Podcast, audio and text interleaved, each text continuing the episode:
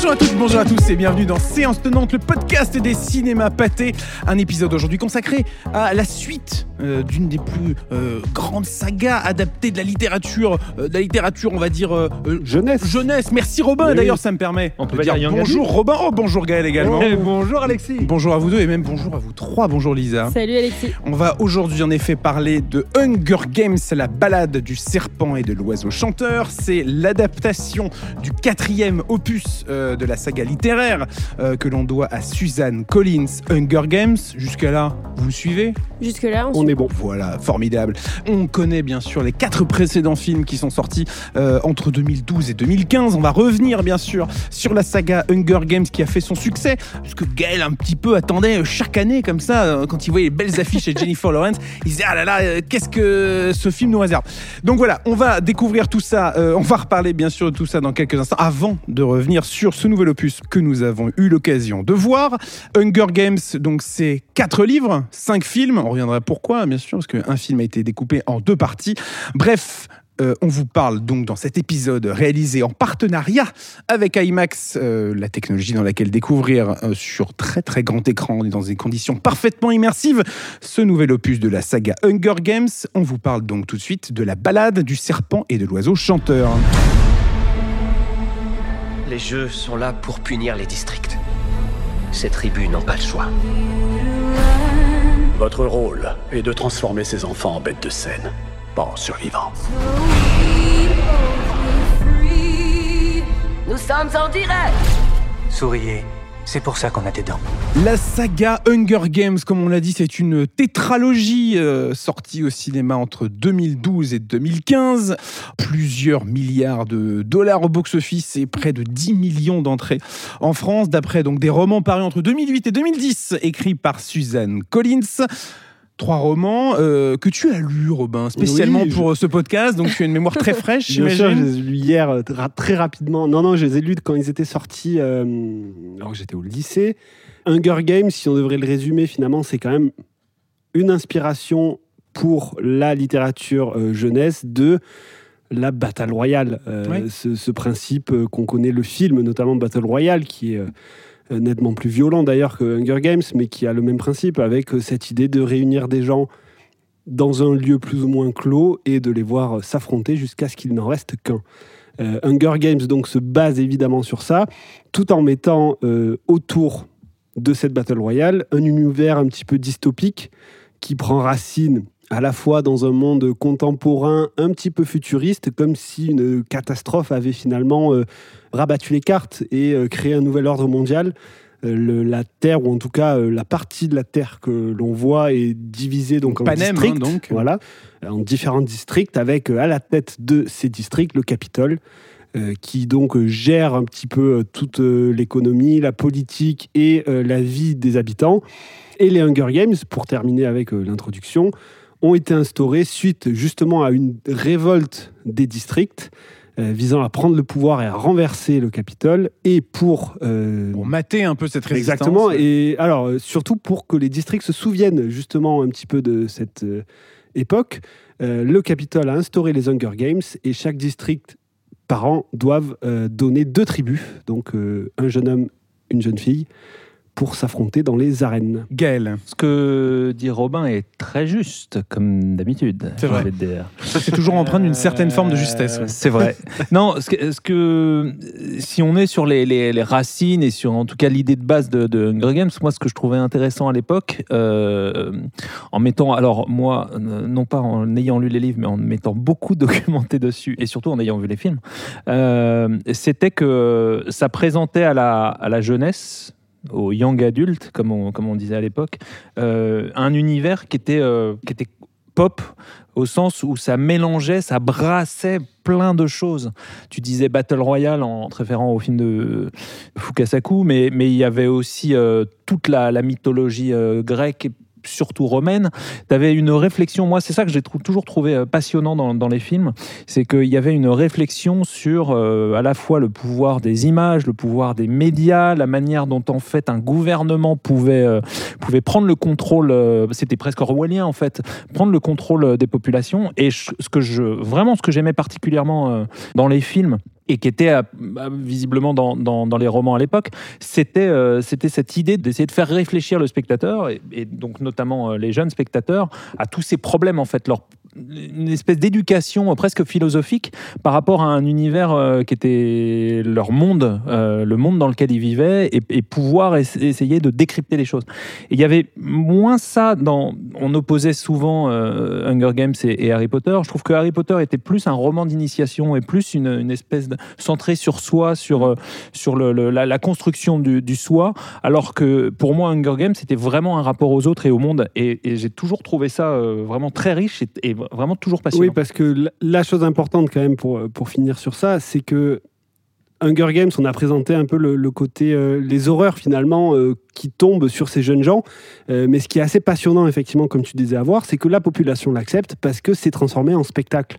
Et ça, c'est vraiment un élément important dans la saga dont on pourra parler et euh, qui, effectivement, questionne pas mal quand même sur euh, ce qu'on voit et la façon dont on nous présente les choses. Et euh, tout ça, ça s'inscrit dans une période quand même un petit peu euh, bénigne pour, euh, pour le- les romans de, allez, on va dire, jeunes adultes, euh, parce que de, de- de cette période-là, des années 2000 et des années 2010, hein, parce qu'on va avoir euh, la quintessence de tout ça avec Harry Potter, Hunger Games, euh, Twilight. on va avoir Twilight, Twilight, euh, Mhm. Divergente, enfin, tout un tas de franchises hein, qui vont euh, sortir. Euh, Peut-être que la plus récente, euh, maintenant terminée, ça va être le Labyrinthe, euh, qui avait, euh, Ouais. en trilogie. euh, Eragon aussi. euh, Eragon, des tentatives. Il y a eu des- pas mal de tentatives, forcément, de Percy studios qui avaient Jackson, tenté qui est un petit peu comme plus vieux, mais qui est aussi dans Et cette. plus jeune aussi. mais, mais non, mais, tout ça, ça s'inscrit quand même dans une période qui semble un peu révolue. Oui, alors c'est le, le- ce qu'on appelle, alors ce qu'on Même appelle si le on est young là pour adulte, parler euh, quand même d'un film non, de non, cette mais- saga, mais bon. Bien sûr, mais préquel. le young adulte a effectivement, euh, définitivement, euh, définitivement cessé d'exister en tant que genre euh, à Hollywood. Ça, c'est sûr, pour plein de raisons euh, qu'on pourra, qu'on pourra lister. Mais peut-être. euh, Ouais, alors évidemment, il y a la- Marvel, mais je pense aussi en fait que euh, quand on y regarde un tout petit peu mieux, euh, on se rend compte que les problématiques des, des- ados, des, des- jeunes adultes, euh, ont aussi infiltré le, le- cinéma mainstream et qu'il n'y a plus, comme il a pu y avoir au tournant des années 2000 et même avant d'ailleurs, dans les années 90, je pense, une distinction aussi claire, aussi nette entre un cinéma qui serait réservé aux enfants et à la famille et un cinéma plus, plus adulte. Et je pense que tout a, tout a fusionné, tout s'est mélangé et que donc le, young adulte avait de fait euh, plus beaucoup de raisons d'exister. Mais euh, tu, tu faisais la liste tout à l'heure et ce qui m'apparaissait quand même euh, très net, c'est que il y avait des franchises qui ont été regroupées, si on veut, toutes ces franchises sous un label qui serait Young Adult, qui en plus a eu, euh, je suis désolé de dire ça, mais quand même euh, avait quelque chose de presque infamant. Euh, c'est oublier qu'il y avait vraiment des tentatives de cinéma, des tentatives de, de, de, de vraie mise en scène dans, dans ces films-là. Tu penses au labyrinthe, moi je trouve que le labyrinthe, c'est une proposition de cinéma qui était hyper intéressante. La géographie de l'univers était incroyable. extraordinaire. Il y avait un côté très série B Mm. dans le film qui était euh, hyper rafraîchissante. Moi, je pense que euh, dans Harry Potter, tous les films ne sont pas au même niveau, mais que tu as des films qui sont réellement des, grands classiques du cinéma euh, jeune adulte euh, et, grand ado, on va dire.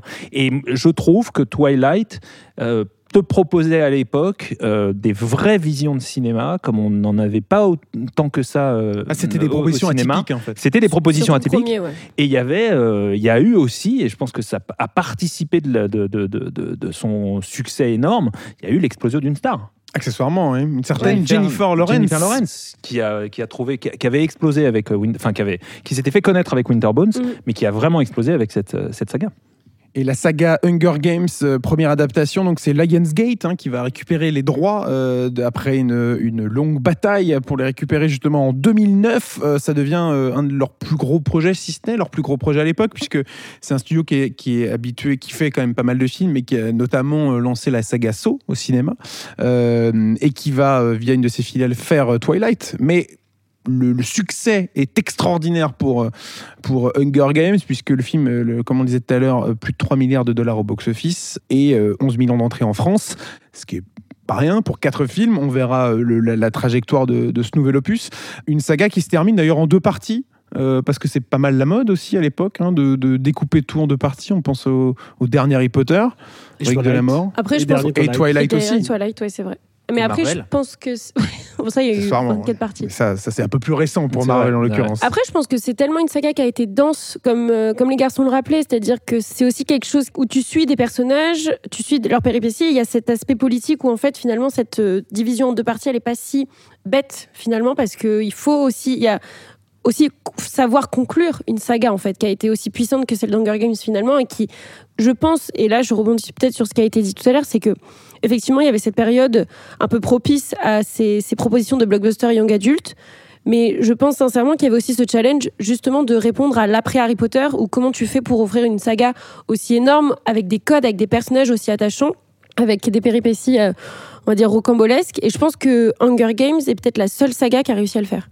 Et je pense que c'est pour ça aujourd'hui qu'on est aussi content euh, de, de voir un préquel arriver. Je Et pense avec Twilight aussi quand même. ouais. Si on regarde maintenant, euh, Twilight forcément a quand même eu un succès qui était Ah oui. Ah, qui était incroyable. ouais, ouais. Enfin, et, je trouve que c'est encore une capsule temporelle mais- aujourd'hui. Oui, mais c'est pas le même rapport. C'est pas le euh, même, ouais. Bah, les je gens pas. n'avaient pas le même rapport au film. C'était pas le- Twilight, ça, ça- ça- ça se basait quand même beaucoup, euh, beaucoup sur une espèce de sentimental, sur un romantisme un peu, un peu, Alors, Puis il c'est y très avait ce- différent, un, je suis un peu bleu.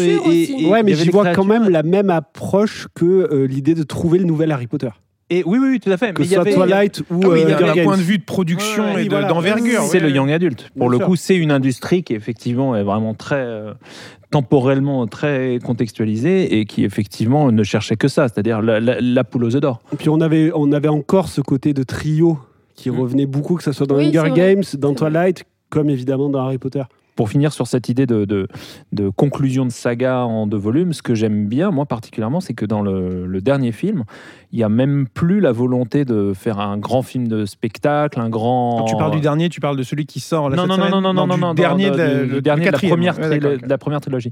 C'était vraiment un, un tableau de la guerre, mais euh, vraiment euh, qui était concentré uniquement sur une réflexion politique Ouais. et, euh, et médiatique. Et c'est vrai que là, on Abyssal, sort quoi. aussi, on se rapproche énormément d'Harry Potter, effectivement. c'est sûr, ça, Avec ouais. ce truc de, euh, on lâche le postulat qui est euh, Non les mais, jeux. de- de- non, mais il y a, oui c'est ça de se dire Comme on va passer Potter, on va passer euh, une année une année à Voilà. L'école avec euh, des petites péripéties pour finir sur euh, la bataille de Poudlard avec Exactement. spoiler. Ouh là là attention si vous n'avez pas vu Harry Potter mais c'est vrai que le, le dernier opus d'Hunger Games il y a un côté non on fait tout péter quoi il y a ouais, espèce de- exactement. de- il y a plus les- espèce- il y a plus trop le jeu, enfin le ça. côté. euh, le jeu devient vraiment euh, anecdotique en fait Euh, Le jeu devient la vraie vie, Alexis. oh là là Oh tu veux qu'on marque un petit temps de pause pour te laisser un peu euh, encaisser le- le- la découverte de cette phrase Je ne sais pas.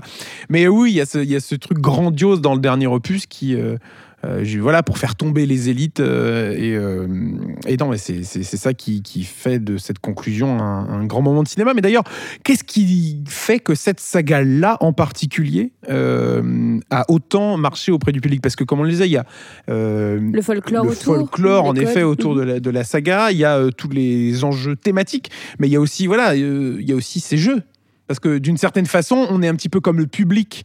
Mais il y a un peu de, euh, de de Panem. voyeurisme. Il y a un peu de non voyeurisme à ce truc de, voir cette espèce d'énorme interville euh, sous, sous, sous La acide.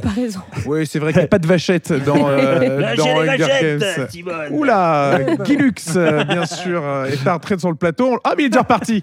Salut. Bref, mais euh, oui, il y a ce, il y a ce truc-là un peu de voyeurisme, quoi, de de- d'assister au jeu, de. À la mise à mort, C'est surtout. ça. Mais alors moi, je, je pense que ce qui m'a fasciné, c'est peut-être euh, effectivement ce voyeurisme, mais en même temps te dire, et si moi j'étais dans l'arène en fait? Il y a un peu ce côté, euh, Et alors, Oui. du coup, bah, je vous aurais tous défoncé. Qu'est-ce que je te dis? Ça a le mérite d'être clair. Mais non, mais Des euh, promesses, parce que- est-. Est-ce que le, le moment le plus à chaque fois marquant de tous ces films, euh, ce n'est pas juste le moment où ils arrivent dans l'arène, les, les 15 premières secondes, la Et première ce, minute et ce fameux choix, est-ce que je vais au Et, centre euh, récupérer une arme là, ou est-ce que je pars euh, me le- planquer le de l'autre début côté du chaos finalement avec les premières mises à mort, les voilà. Petit sondage d'opinion d'ailleurs, attention. euh, vous, vous auriez couru vers les armes au milieu ou est-ce que vous seriez parti vous planquer dans la forêt? Attention, Lisa. bah, euh, Non, toi, t'as dit que tu allais tous nous faire du mal. Donc, a priori, toi, tu vas chercher les, les haches et les nunchakus. les Nunchaku, ouais. Non, bah oui, j'aurais dit oui, je suis assez prévisible, donc j'aurais dit ça. Très bien, super. Tu me connais un peu. Euh, ça dépend du terrain. Ah. Lui, il a besoin d'avoir. non, mais attendez, regardez-moi cet expert là. Ouais, c'est ça. il, est- là. il- Il s'est il trop vient- avec son entraîné, truc, en là, fait. pour il, calculer pré- le il demande là. comme ça, après il peut aller à GoSport et pré- pré- préparer son. Il son- vient avec sa tente Quechua. C'est ça, Oh, le un petit placement de produit gratuit. Euh, Gaël, toi, une, une petite, un petit Ah non, moi je me, cou- je me casse. Ah bah pareil. Eh ben parfait. de- Bon, non, on t'aurait entendu crier. Moi, Ouais, euh, j'aurais hurlé hurler dans la forêt. Ah, poussez-vous Sur, sur la question que tu posais, je, moi je pense que l'attachement, euh, et c'est ce que je disais au, au début, je pense que l'attachement des, des- des spectateurs au, au film et à la saga plus généralement euh, venait de cette euh, sensation de, de- de- cette introduction à la, à la politique au sens le plus, euh, le plus grec euh, Ouais, du sûr. Euh, c'est vraiment cette- notion cette- d'empire, ouais, euh, c'est vraiment, je pense que, en tout cas moi, pour avoir Qui assoit son autorité avec du pain et des jeux, quoi. avoir vu des, des enfants grandir avec, euh, avec, euh, avec ces- ces- cette saga et ces films, c'est ça qu'il est, qu'il est, qu'il qu'il trouvait génial quoi, dans, dans, dans, dans les livres comme dans Mais les c'est films. quoi. c'est ce rapprochement en fait c'est un peu c'est c'est aussi ça le pourquoi on qualifie Hunger Games de saga dystopique c'est un peu cet effet de on voit notre réalité et en Ouais. même temps elle est elle est éloignée et en même temps si proche je pense qu'il y a cet effet de fascination et peut-être de terreur aussi en même temps Et on a tout ce folklore autour du mystère de euh, ce qui est devenu la civilisation. C'est que dès le premier Hunger Games, on a une situation qui est posée, donnée. On est euh, de mémoire, je crois, à la 74e. Ouais, dans ces eaux-là, ouais. Euh, je crois que c'est la 74e et le deuxième film, enfin le deuxième livre, c'est la 75e édition des jeux. Euh, donc on se dit quand même forcément en débutant le livre ou le film, euh, qu'est-ce qui s'est passé euh, avant ces 74 euh, jeux pour en arriver là Ouais. Et euh, qu'est-ce qui se passe encore actuellement? Parce qu'on voit très vite, dès le premier film ou le deuxième, que l'univers n'est pas aussi simple que ça, que les frontières ne sont pas si établies et que c'est encore un monde en mutation qui va plonger les personnages dans d'autres rebondissements. Donc on a aussi voilà ce- cet aspect-là euh, qui joue avec euh, euh, le côté euh, monde à découvrir et donc film d'initiation pour le personnage. Il y a tout ça, il y a le- les jeux, il y a l'univers dans lequel on s'inscrit, et puis euh, une des grandes forces aussi de cette saga, c'est son casting, euh, puisque beaucoup de gens vont rentrer, euh, que ce soit des jeunes garçons, des jeunes filles, vers cet univers-là ou d'autres. Pour le personnage de Jennifer Lawrence, pour le personnage de Katniss, qui va devenir une espèce d'icône euh, du cinéma euh, en, en- alors elle, elle quoi? Elle prend, elle se sacrifie, elle prend la, place, de sa sœur ouais. dans le premier film. Euh, c'est un espèce de trio qu'on va retrouver d'ailleurs un petit peu dans, dans le nouveau film dont on va parler dans quelques instants. Un trio un petit peu différent, hein, mais, on retrouve ce trio d'acteurs qui a marqué au final le- cette, j'allais dire cette tétralogie Hunger Games. Oui, bah Jennifer Lawrence, pour le coup, elle, c'est, euh, après ça, c'est l'étoile montante d'Hollywood. Elle, euh, elle enchaîne avec un Oscar aussi pour euh, Happiness Therapy.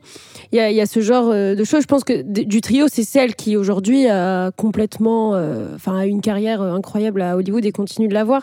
Mais moi, ce qui m'intéresse sur le Attends, Ça se discute. ça se discute Ça se pour discute certains. parce que non non fait- non non non pour euh, même pour elle c'est-à-dire que Jennifer Lawrence aujourd'hui euh, c'est quand même euh, c'est plus tout à fait ce qu'elle ce qu'elle était en, en- en 2012 ou euh, 2013 quoi. C'est vrai, C'est vrai. c'est vrai. Bah, Regarde le challenge. Est-ce que, est- que quelqu'un a vu le challenge ici? Oui. Oui, Lisa. Oui, je l'ai même Eh ben- rencontré eh la ben, dernière. et c'est donc toi d'ailleurs.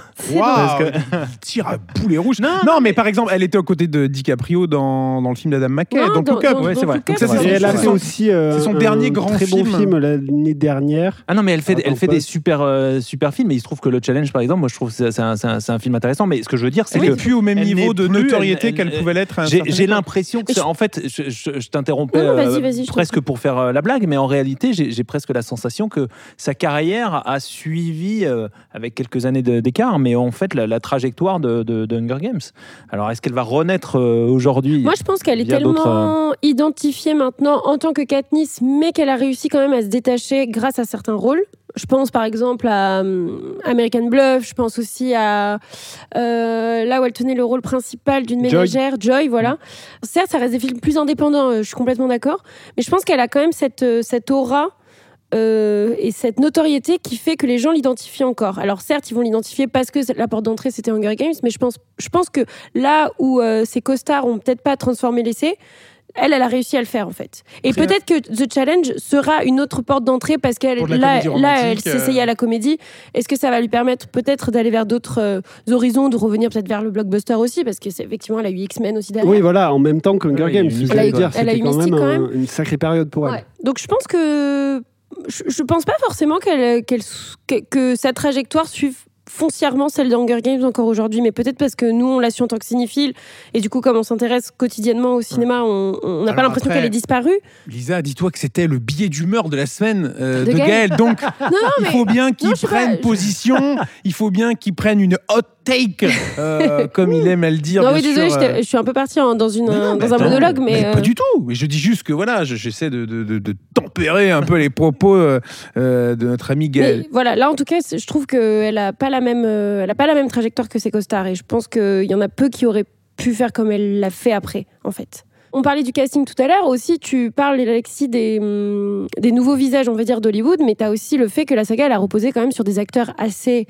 euh, concrets, assez solides. Tu as Donald Sutherland, euh, tu as Philip Seymour Hoffman, Julianne Moore. euh, Julianne Moore, évidemment, dans les, Woody dans les, Harrelson. dans les Oui, autres, Harrelson. dans les autres pubs, Woody Harrelson, évidemment. Donc, et euh, Donald Sutherland, dont tu, tu parlais, qui a un rôle aussi important par Mais rapport oui, au film dont on va parler après. C'est, enfin pas l'alter ego de Katniss, mais c'est son, c'est son antagoniste, quoi. Donc, euh, Némésis. sa némésis, voilà, il faut, il faut quand même faire bonne figure devant Donald Sutherland. Tu vois, t'es, t'es quand même. euh, Il y avait ce truc euh, ce vraiment, truc, vraiment quoi. super, c'est le, le casting que mentionne euh, Lisa qui m'y fait penser. Il y avait ce truc, cette idée assez, assez géniale des, des mentors. Oui, c'est vrai. que c'était vraiment une, une belle idée, cette idée de effectivement être accompagné dans les jeux quand tu dois, quand tu dois- tu dois y participer par quelqu'un qui, euh, voilà, dont tu n'arrives pas complètement à discerner s'il est euh, plutôt euh, du bon côté ou du mauvais côté, quel jeu il joue. Et je trouve que c'était vraiment ça, Surtout vraiment par, euh, par un ancien gagnant idée. des Voilà, jeux. c'est ça. Et ça, c'est c'était vraiment un- super. Il y a quelque chose d'assez méta dedans qui est intéressant. Moi, je trouve ça assez impressionnant. ouais. Parlons maintenant de La balade du serpent et de l'oiseau chanteur, un film réalisé par Francis Lawrence avec Rachel Ziegler, Tom Bliss, Peter Dinklage ou encore Viola Davis. Monsieur Snow, après tout ce que vous avez vu dans le monde,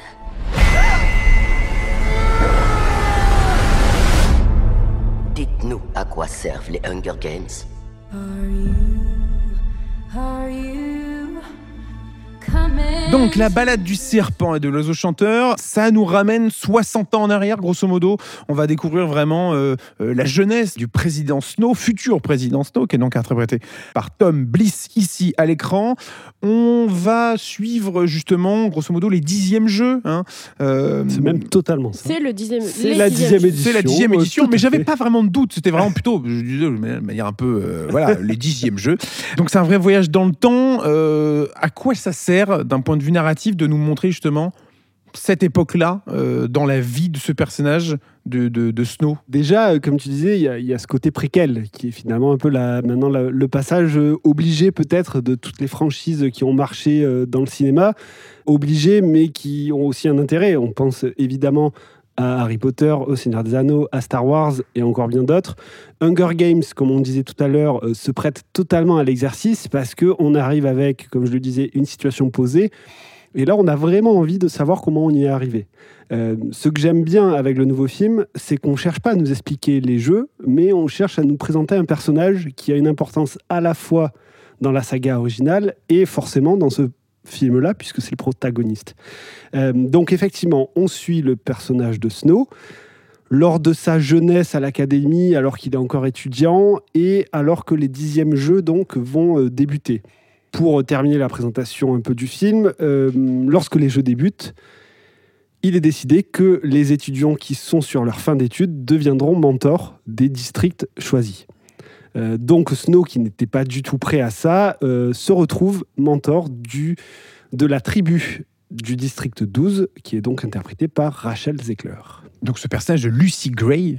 Euh, interprété par Rachel Ziegler. Alors, ce qu'il faut savoir, c'est que euh, tu parlais de- des adaptations de prequel au cinéma. euh, c'est une adaptation du livre, hein, donc sûr. de, de la même autrice, euh, donc euh, Suzanne Collins, Suzanne Collins, absolument sortie en mai 2020. c'est arrivé très vite. C'est arrivé très très vite. Dès hein. que le livre est sorti, l'adaptation s'est lancée dans la foulée. Donc on a vraiment eu cette presque cette, cette production, écriture, sans doute un petit peu en même temps, cette pré-production en tout cas. Et euh, bah, on sent que Lionsgate voulait retrouver euh, la saga, Francis Lawrence aussi. Oui, Francis Lawrence, on l'a pas dit, mais qui avait réalisé donc euh, Hunger Games 2, 3, 4. hein, pour grosso modo, il n'avait pas fait le premier film. C'était Gary Ross, le premier. Gary Ross. Mais ce qui est intéressant dans ce nouveau film-là, c'est ce côté voyage dans le temps. Tu parles tout à l'heure du fait qu'on avait des notions et des infos assez approximatives sur qui faisait l'essence même de Panem et euh, autour sa construction, son, son passé, son voilà, la, façon euh, euh, de fonctionner au final de, de ce pays-là. Là, le fait de partir 60 ans en arrière nous permet, alors pas forcément de tout comprendre, mais nous permet d'avoir un regard un peu différent justement sur l'époque euh, à laquelle on est, puisqu'on est donc dixième jeu, donc dix ans après, Les jours sombres. après les jours sombres. Donc la révolte des districts. Et ce qui est intéressant, c'est qu'on change de point de vue. Pendant toute la saga, on est du point de vue des districts et euh, le Capitole est euh, quelque chose d'assez abstrait. De très si brumeux au final. Voilà, même si les comme personnages y de- vont. Comme un l'Empire, tu vois, dans Star Wars. Tout à fait. euh, on ne sait pas trop exactement comment ça fonctionne, alors que là, le point de vue est différent. On est tout le temps du côté du Capitole et au contraire, les districts sont les endroits euh, brumeux dont on ne sait pas trop comment ça se passe. Et ça, déjà, je trouve que c'est intéressant. C'est lié forcément au fait de suivre Snow en tant que personnage principal. Et euh, ce que j'ai beaucoup aimé dans celui-ci, c'est justement de comprendre très vite où le film veut en venir par rapport à la place des jeux dans la société et l'évolution que les jeux auront pour les euh, 70 prochaines années. Parce qu'on voit clairement euh, du coup l'évolution entre les Bah, en premiers fait, jeux, parce que là, c'est c'est cette dixième édition, tout se passe grosso modo dans une espèce d'arène en béton. dans On retrouve vraiment le côté euh, euh, grec et romain. Ouais. C'est vraiment les gladiateurs au sein d'une arène, une arène qui est fixe, immobile, elle n'est pas aussi On n'est pas dans un truc ultra voilà. technologique comme ça on peut les dans- voir dans les les, la tétralogie de base, avec bah, des écrans de partout, une espèce de dôme avec. Enfin, et une arène qui change d'année en Oui. année. Là, c'est vraiment quelque chose de statique. Et on a cette idée qui est introduite dès le début du film, euh, qui vient un petit peu de Snow, de se dire euh, et si on ajoutait un peu de spectacle dans euh, ce spectacle barbare que les gens ne regardent plus, puisque ça fait dix ans maintenant qu'ils sont habitués, et si on ajoutait quelque chose de différent pour réveiller l'intérêt des gens et euh, Sachant qu'on en apprend aussi plus sur les jeux, puisque on, on va découvrir le, le personnage interprété par Peter Dinklage, qui est donc le créateur de ces jeux, hein, qui va un, un petit peu, alors je me permets la comparaison, un peu à la Oppenheimer, euh, regretter sa propre invention, euh, qui va être, euh, selon lui, utile pour euh, le, monde dans lequel il se trouve, mais euh, parfaitement regrettable par euh, la nature même du truc. Euh, donc on va même le personnage de Viola Davis, euh, qui apporte vraiment quelque chose de nouveau au final dans cette, euh, dans cette saga. quelque chose de nouveau, mais en fait qu'on comprenait déjà dans les hum, premiers films de euh, comprendre que forcément ces jeux euh, viennent d'esprits un petit peu sadiques quand même et qu'on a des créateurs qui chaque année euh, s'amusent entre guillemets à changer les règles pour inventer de nouvelles façons euh, encore plus dramatiques de mettre De en scène la mort tribus, voilà, ouais. des, euh, des adolescents. Euh, et là on a effectivement une bonne euh, personnification je trouve de cet aspect-là, que ce soit avec euh, Viola Davis qui a un rôle assez euh, terrifiant même, euh, ou euh, Peter Dinklage qui est euh, dans une autre mesure mais qui est toujours aussi charismatique. Moi, j'ai, moi, j'ai pas, j'ai pas pu voir le film comme vous, mais je me demandais jusqu'à quel point Francis Lawrence, en faisant l'archéologie donc de, de, de, de- cette civilisation et de cette, cet univers, ne regardait pas aussi la manière dont on était, dont on était arrivé aujourd'hui ou même en 2015, hein, mais en fait, c'est pas si éloigné que ça, à cette ère de, de- des masses médias et de la cruauté à la télé parce que c'est encore une fois euh, c'était l'explosion de, la télé-réalité, l'explosion de enfin je veux dire euh, il, suffit d'allumer euh, n'importe quelle chaîne câblée aujourd'hui pour se rendre compte de, ce que c'est que cet autre monde et je me demandais jusqu'à quel point il ne il faisait pas il ne cherchait pas l'origine de cette folie en fait dans ce nouvel épisode. T'as la réponse, Robin? S'il te plaît.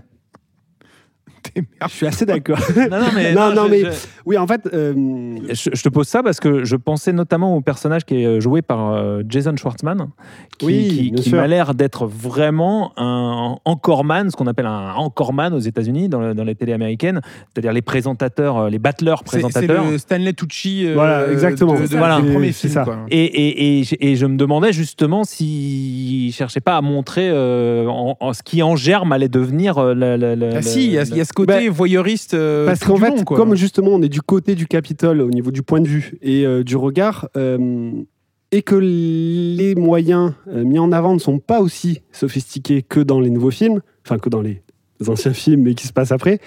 Euh, on reste tout le temps dans le centre de contrôle avec les petites euh, caméras et les petits écrans. Et on découvre, et on a aussi l'envers du décor avec Bien justement ce présentateur qui va motiver les troupes en disant Allez, euh, toi, barre-toi dès que ton tribu est mort. Donc il y a quelque chose de, de très, euh, De de mise en très scène. glauque et en termes de mise en scène qui, qui est fait beaucoup plus peur. Quoi. autant après dans Hunger Games on a vraiment cette sensation que euh, les tribus sont des euh, sont des nouvelles stars euh, champions euh, qu'il faut préserver qu'on montre juste euh, quand il faut avec des habits flamboyants. Là on a quelque chose, de, de très différent. policé au final. c'est ça. Là on a vraiment cette sensation comme tu disais presque de télé-réalité où on prend tous les candidats on les met dans la même pièce et on les filme autour pour les voir. Et ça c'est quand même un rapport qui est un peu différent. Il y, y a quelque chose en plus où on reste avec eux 24 heures sur 24 enfin forcément on fait des liens Mais même, euh, même sur, euh, sur l'évolution de- dont tu parles, c'est euh, c'est pas pour rien aussi qu'on les- qu'on met les tribus dans une cage et plus dans des, euh, dans des, comment dire, dans des, des immeubles où où on leur, on leur sert tout ce qu'ils peuvent avoir parce euh, qu'ils avant. ils ont presque la belle vie entre guillemets avant Ouais, les avant, jeux dans avant, euh, Oui, Parce les que là, ce qu'il faut films. dire, c'est que dans ce film-là, ils sont mis littéralement dans la cage d'un zoo, Ouais, c'est ça. dans un espèce ensuite dans d'enclos. une arène. ouais. Et avec voilà, C'est le- vraiment des bêtes de foire. Avec ce présentateur dont on parlait à l'instant qui vient les filmer à travers, à travers le grillage. Et du coup, il y a ce truc vraiment de, de bête de foire. Parce qu'on n'a c'est pas encore ce côté de il faut que les spectateurs euh, aient de l'affection Ouais, pour les Il y personnages. a moins ce côté glamour euh, euh, qu'on peut retrouver. faire d'eux des euh, champions qui vont se battre mais c'est avec aussi leurs ce qui favoris. faisait euh, une des forces visuelles de la, des quatre premiers films, c'est tous ces grands costumes, ces, ces espèces de robes qui s'enflamment, ce- Mm. ces parades au final des personnages devant la foule, chose qui n'existe absolument pas encore dans le, le- le film qui sort aujourd'hui. Mais c'est super intéressant parce qu'on comprend très vite comment, par petites touches, on arrivera au premier Hunger Games. Et je trouve que le film sur ça est très intelligent. Et j'ai l'impression, mais ça, c'est moi qui le dis par rapport à, à mon avis, J'ai l'impression que ça, ne, c'est- ça ne concerne que toi que ce que ça ne dire, concerne que euh, moi, mais que Francis Lawrence a eu plus de temps peut-être pour préparer son film et à, euh, je- je trouve qu'il a pris vraiment euh, une autre posture pour le réaliser que peut-être les deux derniers où on avait un sentiment d'urgence qui était différent. Euh, J'ai l'impression c'est partie posé 1, en fait. 2, un on a, très, euh, ben, on a quelque chose, je trouve, d'assez euh, d'assez posé et réfléchi au niveau de toute la partie filmique qu'il peut apporter et du regard qu'il a sur la saga, sur sa propre saga un petit peu vu qu'il a réalisé les précédents. Côté casting, Rachel Ziegler, qui est une des nouvelles révélations d'Hollywood, je pense qu'on peut se le permettre, euh, Bah révéler euh, exactement euh, Bankable. Enfin, quoique Bankable, peut-être pas, parce que euh, pas fait que des films qui ont cartonné au box-office. Mais bon, premier film quand même euh, de Rachel Ziegler, West Side Story. Bon, avec un plutôt, certain Spielberg, ouais. avec un certain Steven Spielberg, plutôt une, une partition réussie. Après, elle va jouer dans Shazam, La rage des dieux. Euh, Bon. Elle joue. Bon, voilà, ça, Voilà. ça- ça arrive. Ça arrive à tout le monde. Ça arrive, ça arrive à tout le monde. Eh voilà. Tout Et le mal après- qu'on souhaite aux gens autour de cette table de jouer dans un Shazam. Euh, et, et ensuite, donc on la retrouve dans ce euh, Hunger Games. On la retrouvera en 2025, hein, car le film a été décalé d'un an dans l'adaptation live de Blanche Neige. Alors on se demande un petit peu à quoi ça va ressembler, mais On le sait, on le oui, on le sait C'est vrai qu'on a vu sait, un visuel est en ligne. Écoutez, on aimerait en savoir plus pour se faire un avis un peu plus. Voilà. Euh, mais donc, Rachel Ziegler euh, porte ce nouveau film. C'est une des révélations d'Hollywood euh, récentes, cette Rachel Ziegler. Euh, comment elle s'en sort dans, dans ce nouvel Hunger Games? Elle chante. Elle chante, Elle chante très bien, Elle mais chante très bien. ouais. surtout, euh, ce qui est intéressant, c'est qu'elle euh, elle ne fait pas Katniss. Ouais, c'est l'anti Elle ne joue pas Jennifer Lawrence. Et ça, c'est déjà intéressant. Euh, c'est intéressant par rapport à la relation, la relation pardon, qu'elle va avoir avec justement Snow, qui est joué par euh, Tom euh, Bliss. Après, c'est difficile, j'ai pas trop envie d'en dévoiler forcément, mais je trouve que leur relation, elle est intéressante déjà en tant que tribu mentor et forcément du rapprochement qui en découle un peu. Et en plus, on a cet aspect où les personnages, malgré tout, sont plongés dans un monde violent et euh, un petit peu euh, définitif. Et c'est très difficile pour eux d'en sortir, même s'ils le veulent. Voilà. Et ça, je trouve que dans leur relation et leur caractère, c'est quelque chose d'intéressant. Ce qu'il faut dire, c'est un film qui dure 2h45. Euh, Rachel Ziegler porte le film donc avec euh, Tom Bliss. Alors on retrouve aussi euh, tout un tas de personnages secondaires, hein, comme on, a pu le citer tout à l'heure. Mais, moi je trouve qu'elle s'en sort vraiment très très bien. Elle porte le truc avec un personnage un peu, un peu ambivalent, vrai, dans cette scène d'ouverture, au moment justement de la sélection du tribut, où on, on comprend pas exactement justement dans quelle direction elle va nous amener. Euh, mais je trouve qu'elle est très très forte là-dedans. Et puis oui, on l'a dit, elle chante magnifiquement bien. Je crois qu'elle a 6 ou 7 chansons euh, dans la bande originale. Euh, alors c'est pas une comédie musicale, hein, ce nouveau Hunger Games, mais c'est un film qui est assez chanté, puisque le personnage joué par... je sais pas si c'est comme ça dans le livre d'ailleurs. Je ne sais pas si j'imagine que oui, que c'est un personnage oui, chanté. son, son personnage vient d'une troupe de, de musiciens. Non, parce que ça aurait pu justement être adapté parce qu'ils avaient pris une coup, chanteuse. c'est- vraiment ça. Pour le coup, c'est un bon choix de casting. Tout à fait. Donc, Rachel Ziegler, qu'on le retrouve dans ce Hunger Games, c'est la balade du serpent et de l'oiseau chanteur. Un film donc à retrouver chez Pathé, dans nos cinémas, en IMAX, bien entendu, pour vivre une expérience des plus immersives. Si jamais vous avez toujours rêvé d'aller à Panem, eh bien, c'est maintenant. tu as toujours rêvé d'y aller, Robin Bien sûr. Ouais, Super, en voyage, en voyage d'échange, bien sûr. Avec Erasmus. Era- Erasmus, exactement. Dans le district 12. Ah, je connais pas le 12. Pourquoi le 12, il est bien Bah, c'est là, c'est de là où elle vient. euh, Pas top. Littéralement, toute la saga se passe dans le 12. C'est le moins bon, le moins Alors, coté, on va dire. Il est euh. bon, ah, ok, j'ai rien. C'est bien le 12 C'est bien le 12. j'ai pas vu. C'est quoi d'ailleurs votre film préféré? Ah, on l'a Euh, pas eu les cette parapluies de. Cherbourg, mais je vois pas trop le rapport avec. Non, le- c'est pas vrai, c'est vrai. Bah oui, ça- Eh ben, je sais pas, c'est quoi le tien Moi, je pense que c'est le 2. ah, Moi, je, je t'avoue J'aime beaucoup le pas 2. vus Et très longtemps. côté de l'arène euh, dans l'eau. Toi, t'aimes bien l'eau, hein, Robin. Il adore l'eau. Hein. Il adore C'est l'eau. vrai. James Cameron, en fait. Ouais, c'est ça. Et toi? Euh, non, moi je pense le 1. Finalement, j'ai repensé aussi. J'ai revu le 2 il y a pas très longtemps. Mais j'aime bien, euh, enfin, pour tout ce qu'on disait tout à l'heure sur la saga, c'est-à-dire euh, tous- les codes que ça convoque, cet après Harry Potter où tu te dis, mais en fait, euh, effectivement, on a une saga solide avec des codes, des personnages, euh, un casting euh, éclectique, autant de la jeunesse que des acteurs euh, identifiés. Donc ouais, au final, tu replonges vraiment dans un univers et, j'aime bien ce, ce côté origin story de, du premier épisode finalement. Et toi, Gaël Ouais, ce serait le 4. Le 4 Ouais, j'aime bien, j'aime encore une fois, j'aime bien que l'idée que presque anti, euh, anti-hollywoodienne euh, de, de, de finir sur une note hyper euh, sombre, hyper euh, théorique, hyper euh, très chargée de sens. Je trouvais ça vraiment très. euh, Je trouve on retrouve un peu ça Audacieux. dans le nouveau d'ailleurs. Euh, Audacieux. moi, je le mettrais avec. euh, je pense avec le 2 seraient mes, mes deux préférés. Et toi, Alexis, c'est quoi ton film Je Hunger Games préféré? Pas la moindre idée, car je ne les ai Oh. pas vus depuis très longtemps. Euh, donc j'ai envie de te dire euh, le, Le District dernier, 12, le District voilà, 12. District 12, bien sûr, qui sera la suite du prequel peut-être. Euh, la balade du serpent et de l'oiseau chanteur, un film donc à découvrir en IMAX dans les cinémas pâtés. Si vous deviez garder une bonne raison d'aller découvrir euh, ce fameux film sur grand écran et en IMAX particulièrement, euh, laquelle serait-ce, Robin? Euh, pour moi, ça serait le fait que finalement le film se focalise plus sur un personnage que sur la création d'un personnage que sur la création des jeux. Et je trouve Du ça personnage donc malin. du futur président Tout à Snow. fait. Lisa.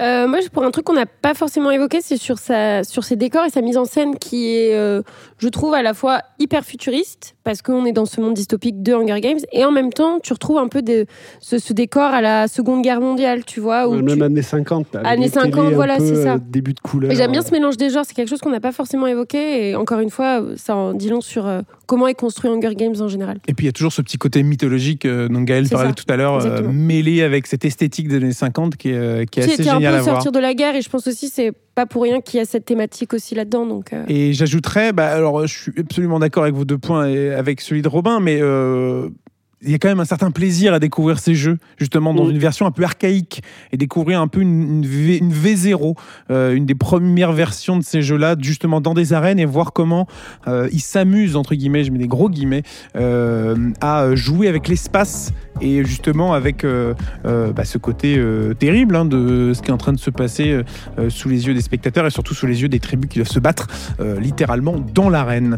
La balade du serpent et de l'oiseau chanteur, le nouvel opus de la saga Hunger Games, prequel à la tétralogie bien connue au cinéma. C'est donc cette semaine sur les écrans pâtés à découvrir en IMAX. Merci beaucoup à vous trois d'avoir été là euh, pour parler euh, de ce nouveau film de la saga. Merci Robin, Merci beaucoup. merci. Lisa merci beaucoup. et merci Gaël. Merci Alexis. On se retrouve la semaine prochaine pour un nouvel épisode de Séance Tenante. D'ici là, prenez soin de vous et à très bientôt au cinéma.